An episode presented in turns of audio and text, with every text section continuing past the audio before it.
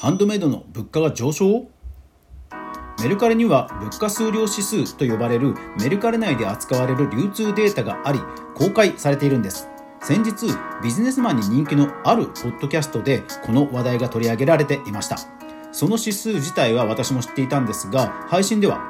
最も物価が動いたカテゴリーがハンドメイドだというのです。そこで公式情報を調べてみたところ確かにハンドメイドが約2倍もの価格情報をしていたんですがそれでは早速学んでいきましょう。おはようございます。フリーでマーケターをしながらクリエイター活動していますかぐわです。この番組はクリエイターやインフルエンサーの経済活動や最新トレンドをゆるーく毎日配信しているラジオ番組です。いつも皆さんご視聴ありがとうございます。それでは今日のお品書き。メルカリ物価数量指数とはハンドメイドが物価上昇1位になった月。統計データは必ず一時情報に当たるです、えー、さてですね早速まずそのメルカリの記事なんですが、えー、紹介されていたのはこちらですね、えー、日経クロストレンドで、え、こちら二次流通から消費トレンドが見えるメルカリが指数を開発という記事なんですね、え、実際のこう記者会見のえ、発表の写真や、え、その物価数量指数と呼ばれる、まあ、グラフがですねいくつか引用されて掲載されている、まあ、そういう日経の記事です。でその記事を、えー、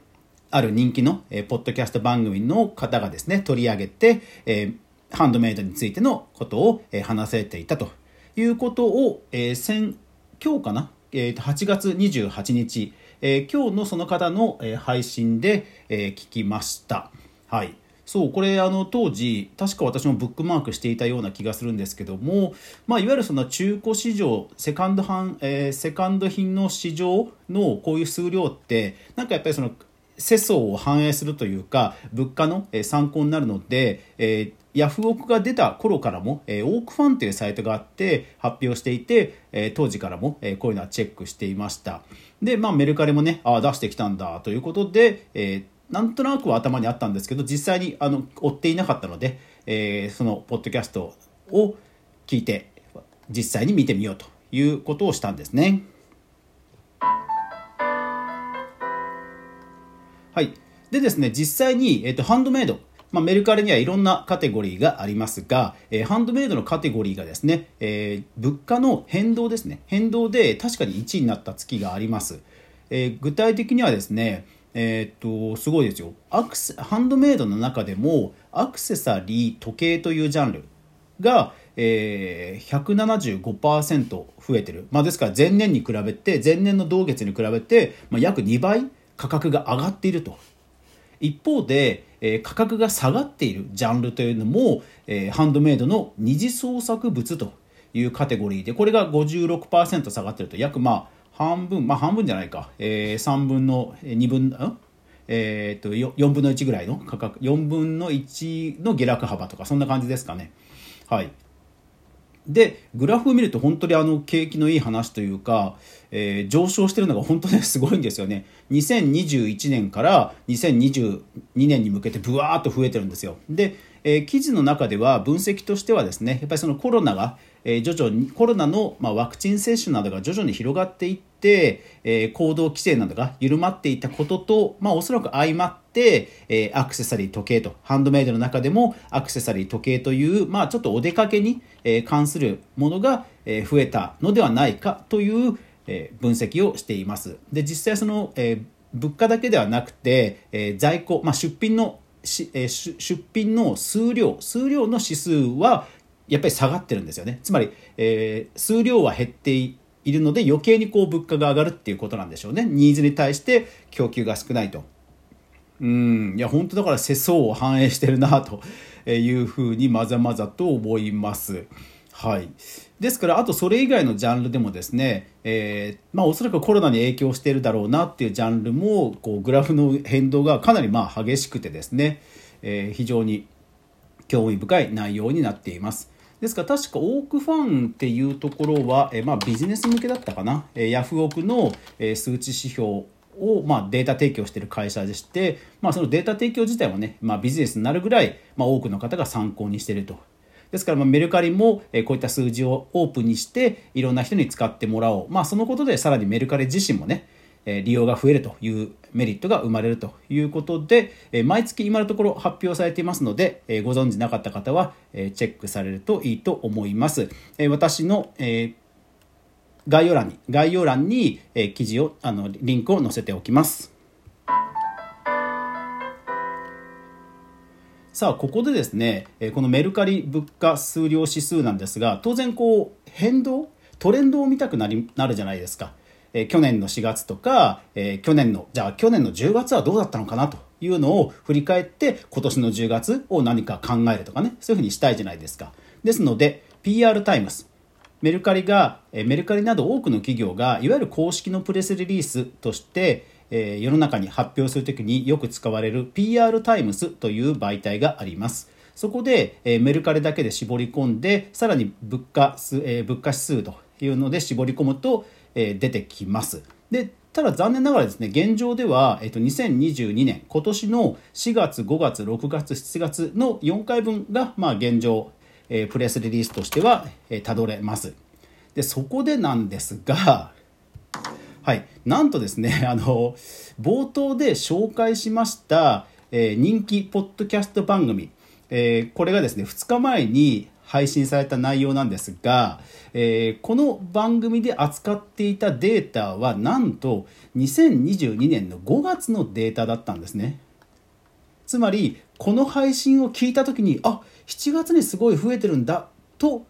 ともすると勘違いしてしまいかねないようになっています。と言いますのも実は、えっと、実は私最初あえて日経クロストレンドさんの記事の日付を言っていませんでした。実は日経クロストレンドさんの記事は2022年5月31日の記事なんですね。そしてこのポッドキャストが配信されたのは、えー、昨日2日前ですから8月の26日なんですね。で番組の中で日付を残念ながら言っておられないんですね。ですから一次ソースに当たらないとこれいつのタイミングかわからないというところが、えー、今回判明、まあ、分かりました。ですので、まあ、私も過去の放送で何回も言っていますが一次ソースに当たる重要性本当大事だなと、えー、改めて思いました、えー、配信を聞く限りは、まあ、先月とか最近えー、ハンドメイドの物価が上昇したんじゃないかっていうふうに受け取られてもちょっとおかしくないんですよね残念ながら。はい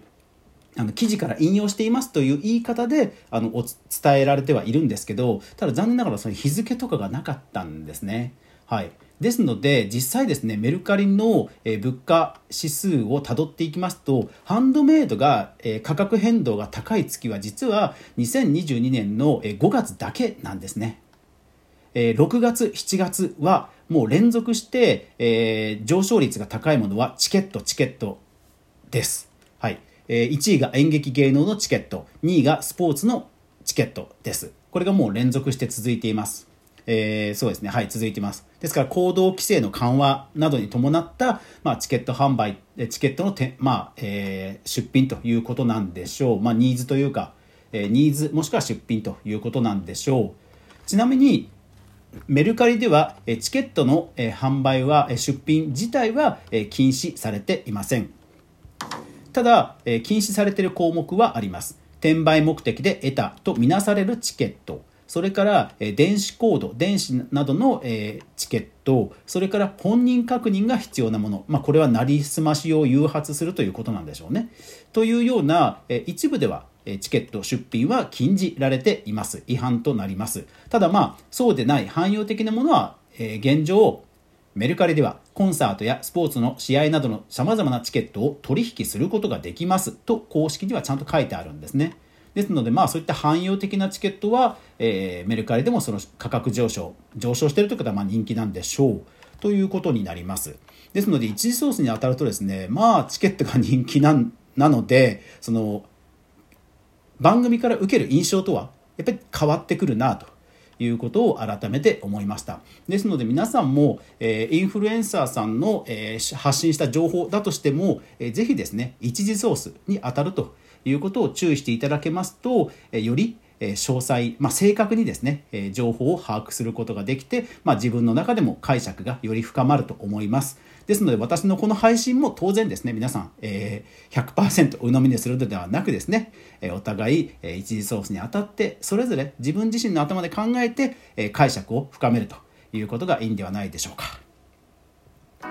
クリエイターエコノミーニュースでは毎日かぐわが、えー、クリエイターエコノミーに関する記事をブックマークしている中で、え、興味深いトピックを取り上げています。え、毎朝の収録配信、え、夜9時からのゆるうり雑談配信、そして週に1回の無料のニュースレター3つの媒体で情報発信しています。ぜひ気に入ってもらえたならば、え、フォロー、購読していただけると嬉しいです。それでは今週1週間も頑張っていきましょう。皆さん、いってらっしゃい。